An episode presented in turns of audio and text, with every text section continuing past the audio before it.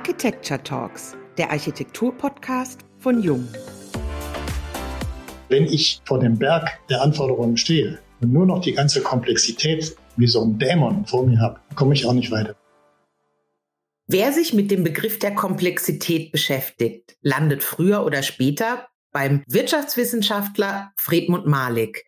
Mit dem Begriff der Komplexitätsgesellschaft beschreibt dieser den globalen gesellschaftlichen Wandel im 21. Jahrhundert und stellt als entscheidende Herausforderung den Umgang mit der Komplexität heraus. Auch das Bauen wird immer komplexer, sei es durch die Art des Bauens und der Zusammenarbeit sowie der steigenden Zahl an Normen, Richtlinien und Vorgaben. Gleichzeitig besteht der Wunsch nach einfachen Lösungen, nach einem klugen Umgang mit unseren endlichen Ressourcen, ohne die Offenheit und Neugier für Neues zu verlieren.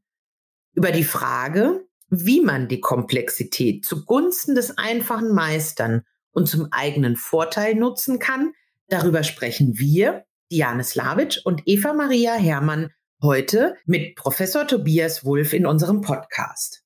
Hallo und herzlich willkommen beim heutigen Jungen Architecture Talks Podcast. Schön, dass Sie heute bei uns sind. Gerne, sehr gerne. Wir starten heute mit zwei großen Schlagwörtern, Komplexität und Einfachheit und fangen erstmal an, wie definieren Sie denn für sich diese Begriffe?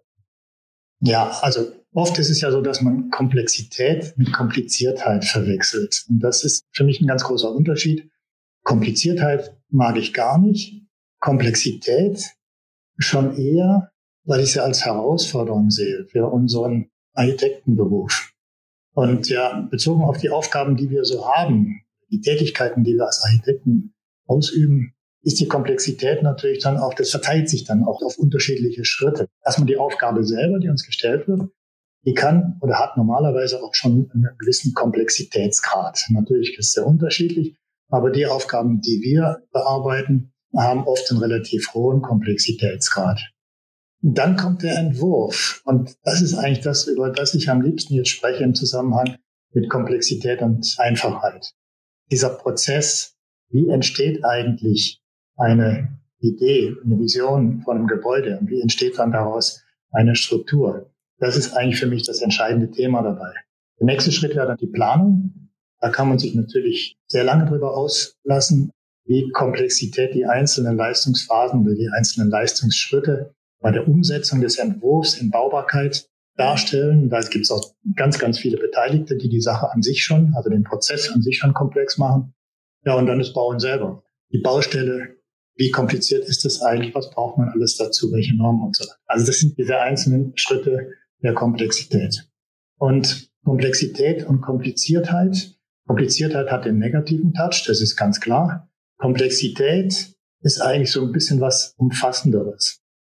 Ich muss sagen, diesen Fredmund Malik, das habe ich alles nicht gelesen von dem. Ich habe es aber verstanden, dass er wohl jemand ist, der sich mit dem Thema Management, also Handhabung von Komplexität auseinandersetzt. Ich mag den Begriff Management jetzt nicht so sehr im Zusammenhang mit der Architektur. Also Projektmanager und so, das ist natürlich bei jedem Projekt dabei, aber ich würde gerne den Begriff des Managements eher mit Durchdenken oder Strukturieren umschreiben. Das liegt mir näher, weil das nämlich eine Denke ist, die mir oder uns im Büro auch sehr nahe liegt. Wir mögen die Strukturalisten. Das heißt, es fängt im Denken an und geht dann in einem kreativen Prozess, einem intuitiven Prozess eigentlich dann über in die Entwurfstätigkeit. Das ist schwer zu beschreiben, aber vielleicht ist es ganz gut, wenn man so ein paar Schlagworte mal dazu benutzt. Wir haben so eine Tradition im Büro, dass wir immer zum Jahreswechsel an unsere Freunde und Kollegen und Bauherren so eine Karte verschicken mit einem Spruch drauf. 2022 war der Spruch, der Prozess ist komplex, die Lösung ist einfach. Trifft natürlich genau unser Thema hier. 2021 war der Spruch, die Idee wächst mit den Einwänden und Zweifeln. Das ist auch ganz gut. Und 2020 war der Spruch, was wollte ich eigentlich wirklich? Fragezeichen. Das ist jetzt nicht nur so als Durchhalteparolen an die Mitarbeiter gemeint, sondern das ist durchaus auch ein bisschen mehr dahinter. Und das ist das, was ich an unserem Beruf eigentlich ganz besonders mag dass man scharf denken muss, nicht philosophisch, glaube ich, das würde zu weit führen, Aber du musst schon wissen, wo muss ich präzise sein und wo muss ich mal ganz deutlich sagen, so, jetzt schalte ich das Hirn aus, um überhaupt mal ein paar Parameter zu vergessen, um überhaupt mal einen Schritt weiterzukommen. Weil wenn ich vor dem Berg der Anforderungen stehe und nur noch die ganze Komplexität wie so ein Dämon vor mir habe, komme ich auch nicht weiter. Das heißt, ich muss Strategien entwickeln, wie ich damit umgehe. Und wie ich dann auch die Intuition immer mal wieder reinlassen kann. Ja, und am Schluss nähert man sich dann eben an. Und das ist für mich dann, und das ist mir ganz wichtig zu sagen, kein Kompromiss, was dabei rauskommt. Kompromiss ist für mich eigentlich eher negativ besetzt. Ja, sondern das ist irgendwo ein Ergebnis, ein Resultat, wo man sagen kann, da stimmt's. Vergleichen wir es mal mit Farben. Ja, der eine mag rot, der nächste mag blau, der übernächste grün. Und wenn man sie alle zusammentut, kommt braun oder beige dabei raus. Sie haben gerade den wunderbaren Satz gesagt, dass Sie eigentlich nicht im Management landen wollen. Aber genau da, jetzt möchte ich gerne den Fredmund Malik nochmal zitieren, der nämlich sagt, dass die größte Herausforderung des 21. Jahrhunderts ist, die Komplexität zu meistern und zu nutzen und dass das die größte Fähigkeit ist, die wir haben müssen. Und das passt ja wieder wie die Faust aufs Auge auf die Architektur. Da hat er mit Sicherheit recht. Und vielleicht lese ich den wirklich mal. Ich könnte mir vorstellen, dass das durchaus ja dann auch was anregt, ja, in meinem Architektenherz. Was natürlich auch noch eine Geschichte ist, die man ganz gut rauslesen kann. Alles ist eine Frage des Wordings und des Hinterfragens. Sie haben jetzt gerade gesagt, war das überhaupt die richtige Frage, die wir uns gestellt haben? Auch Cedric Price hat es ja schon mal gesagt, Technologie ist die Antwort, aber was war denn die Frage darauf? Also schließt sich ja daraus, müssen wir eigentlich viel öfter hinterfragen, was wir tun, um wieder zu anderen Lösungen zu kommen oder unsere Herausforderungen in den Griff zu bekommen? Also da sprechen Sie mir natürlich aus dem Herzen.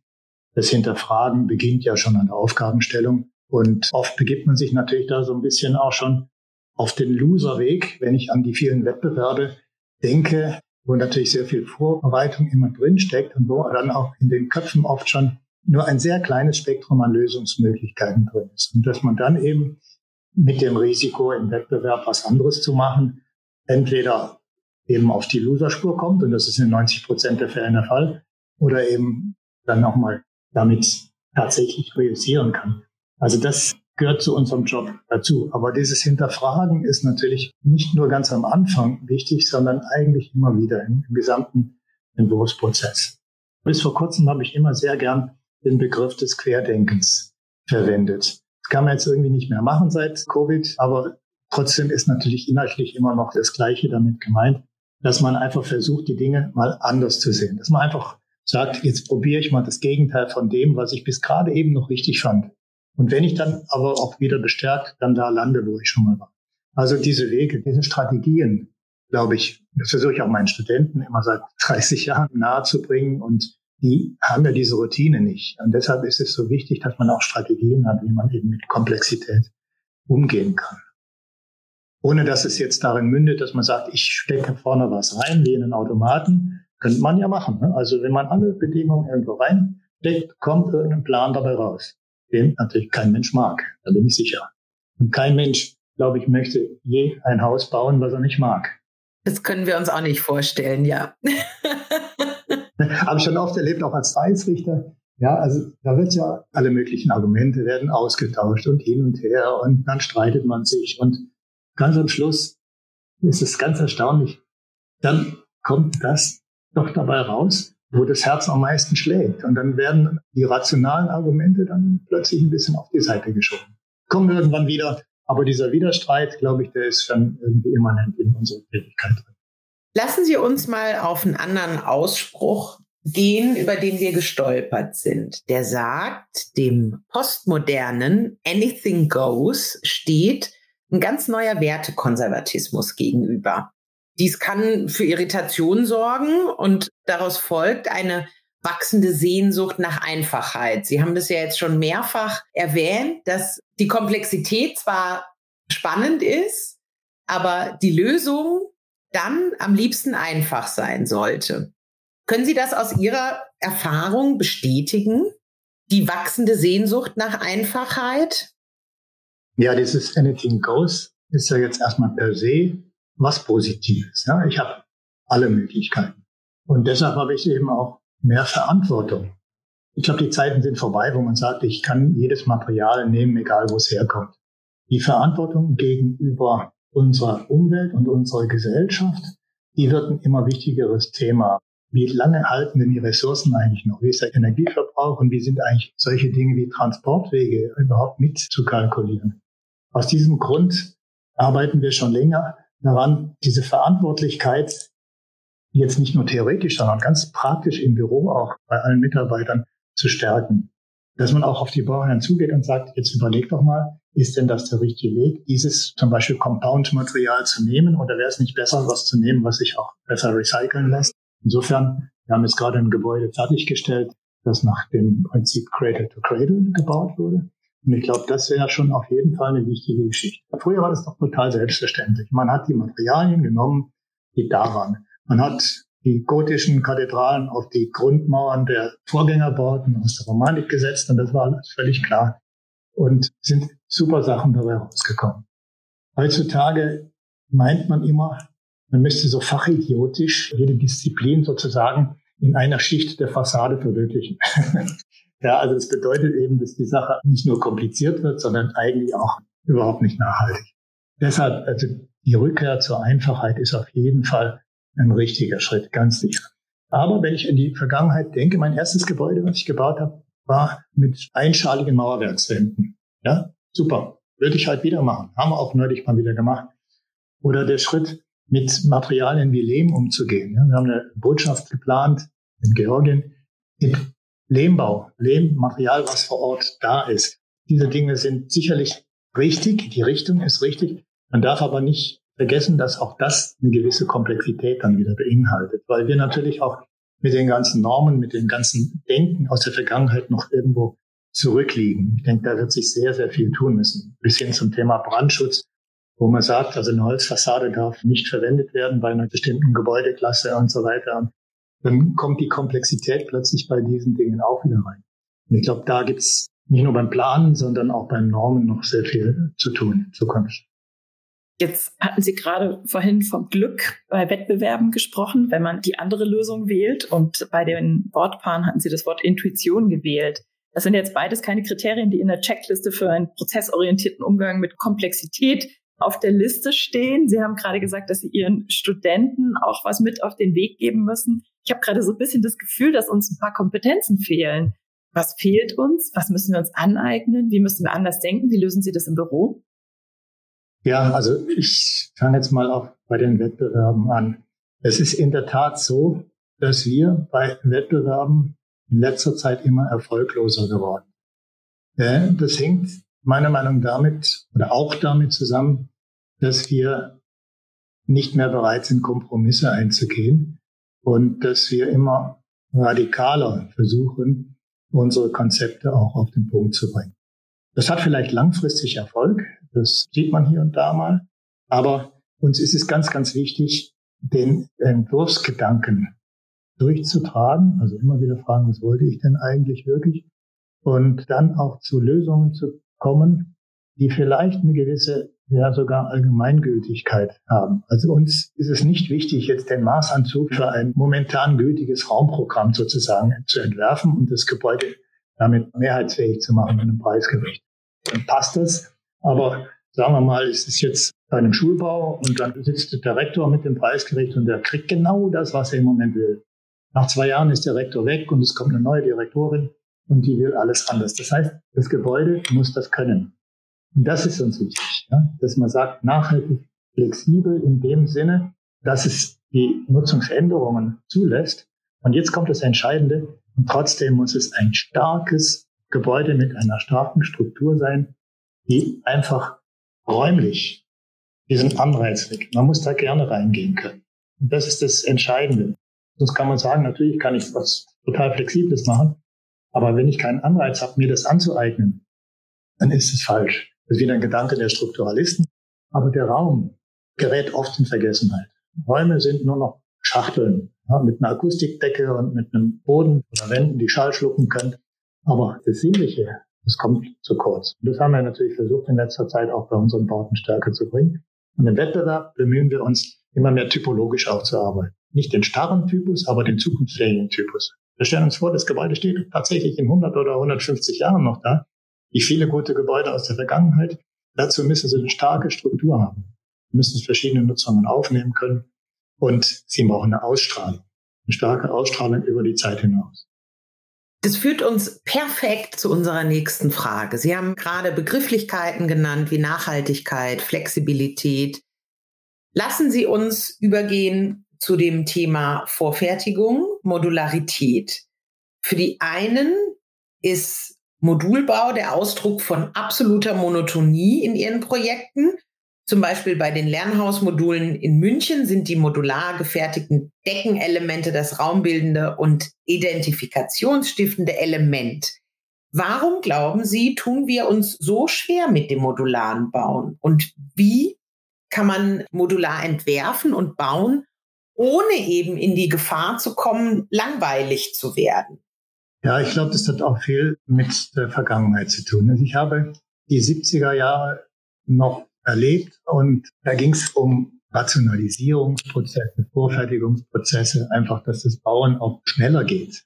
Das ist im Grunde ja auch alles richtig und nur eben damals ist sehr viel Monotonie durch eben Repetition der Teile dabei rausgekommen. Dabei ist das, ich glaube, die Repetition gar nicht so unbedingt das Hauptproblem. Wenn was gut ist, dann darf man es auch wiederholen. Nur es muss eben auch wirklich gut sein, es muss einen Mehrwert haben, auch einen sinnlichen Mehrwert. Als wir gefragt wurden, ob wir diese vier Schulen in München, ob wir da teilnehmen wollen an diesem Wettbewerb, dann hatten wir natürlich, oder ich hatte richtig Berührungsängste, weil ich das schon vor mir gesehen habe, dass es dann so ein seelenloses Ding wird, was an vielen Orten reproduziert wird. Und dann kam der entscheidende Gedanke zu sagen, ja, das Entscheidende ist aber der Raum. Der Raum, wo die Schüler dann drin sind. Und dann kam diese Idee mit diesen Gewölbedecken da. Dann hat es Spaß gemacht. Und dann lief es. Wurde zum totalen Erfolgsmodell. Leider ist es nicht überall so richtig erkannt worden, woran es denn liegt. Weil das modulare Bauen wird natürlich dann auch oft dann ohne Raumgedanke sozusagen umgesetzt. Ja, und wir versuchen das weiterzuentwickeln. Jetzt bei einer Mensa, die wir gerade fertiggestellt haben, haben wir versucht zu sagen, das Grundmodul ist der Essplatz, der kommunikative Essplatz, ein runder Tisch, wo sechs Leute drumherum sitzen. Das funktioniert. Und dann haben wir gesagt, okay, dreimal drei Meter und dann haben wir das ganze Gebäude so durchstrukturiert hin bis zum Tragwerk.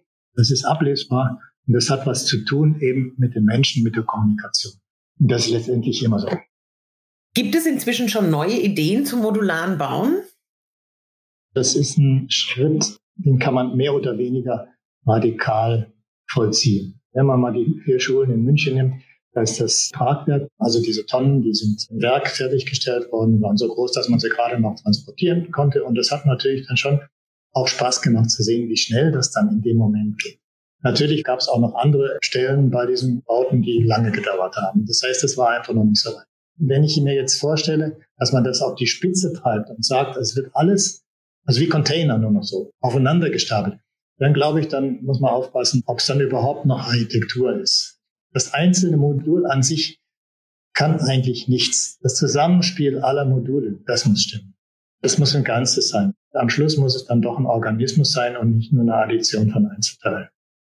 Aber das ist ja auch das, was jetzt die Vorteile des modularen Bauens ausmachen, wenn man das kreativ nutzt, diese verschiedenen Bausteine gut miteinander zu kombinieren, können ja vielfältige Lösungen dabei rauskommen, die dann wieder auch was ganz Besonderes kreieren, obwohl sie auf einem sehr einfachen Modul basieren. Also heute dreht sich bei uns alles um Komplexität.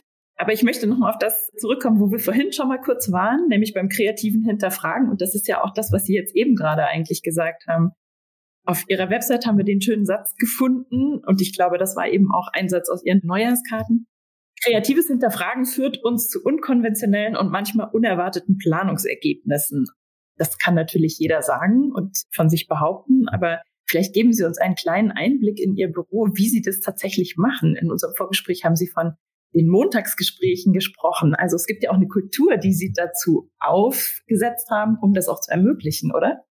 Absolut, ja. Wir sind ja ein relativ großes Büro und wir sitzen auch an verschiedenen Standorten. Die meisten sitzen zwar in Stuttgart, aber auch in Berlin und in Basel sitzen durchaus erkleckliche Zahl an Mitarbeitern.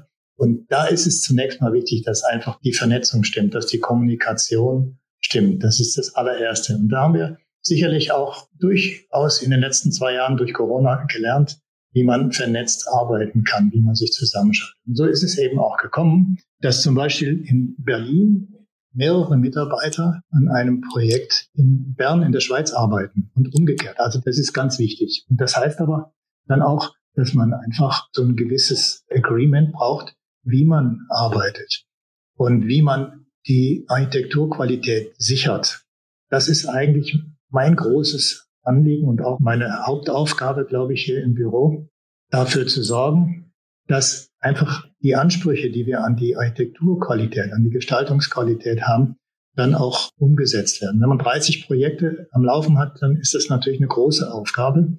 Dazu haben wir verschiedene Instrumentarien. Das eine haben Sie gerade erwähnt, diese Montagsgespräche, wo einfach die Projekte in einem gewissen Turnus oder auch mal spontan, wenn es notwendig ist, unter die Lupe genommen werden. Und da geht's dann auch richtig ans Eingemachte.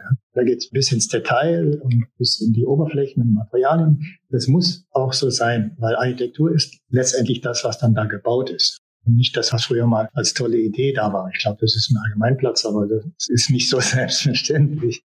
Das ist also das eine, diese Montagsgespräche, wo dann die Projektgruppen mit mir sprechen und auch immer mit einem Partner noch dabei.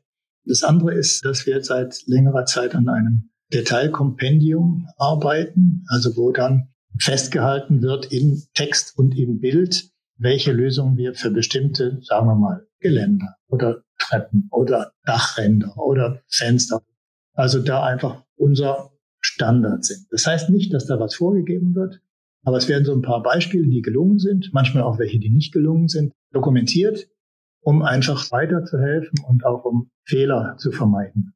Jetzt haben wir ein ganz neues Format, ganz frisch, das heißt Vorsicht Falle. das haben wir gerade gestern erst so genannt.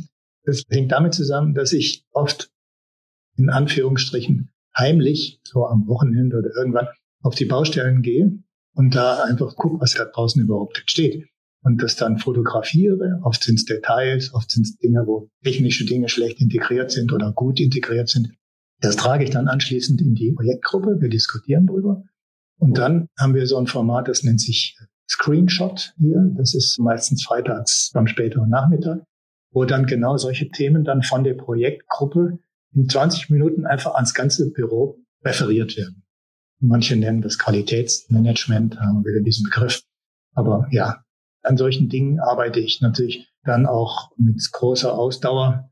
Die braucht es eben auch dafür. Jetzt mussten wir gerade sehr schmunzeln bei Vorsicht Falle. Aber es ist ja eine super Idee, weil nur so kriegt man ja wieder zurückgespielt, auf was man beim nächsten Mal etwas früher achten muss.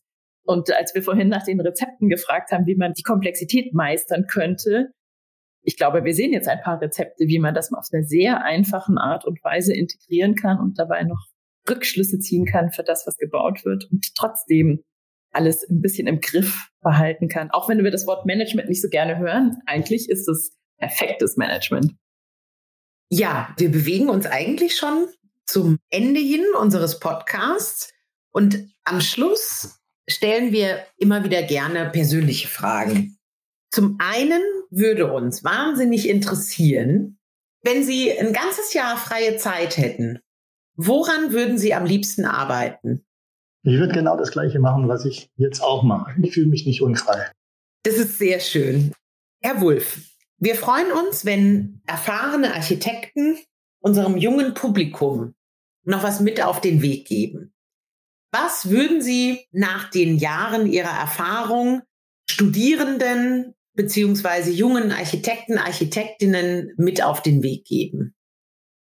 Ja, erstmal raus aus der Komfortzone. Es ist sehr weit verbreitet, dass junge Leute nicht mehr so wie früher sich abnabeln von ihrer Umwelt. Das ist ja auch bequem. Also raus aus der Komfortzone, ja, das ist das Schlagwort dazu. Dann danken wir Ihnen für das ehrliche, offene Gespräch an der Stelle. Wir machen uns noch ein bisschen Gedanken über Komplexität und Einfachheit und freuen uns auf die nächste Folge der Jung Architecture Talks, dem Architektur-Podcast von Jung.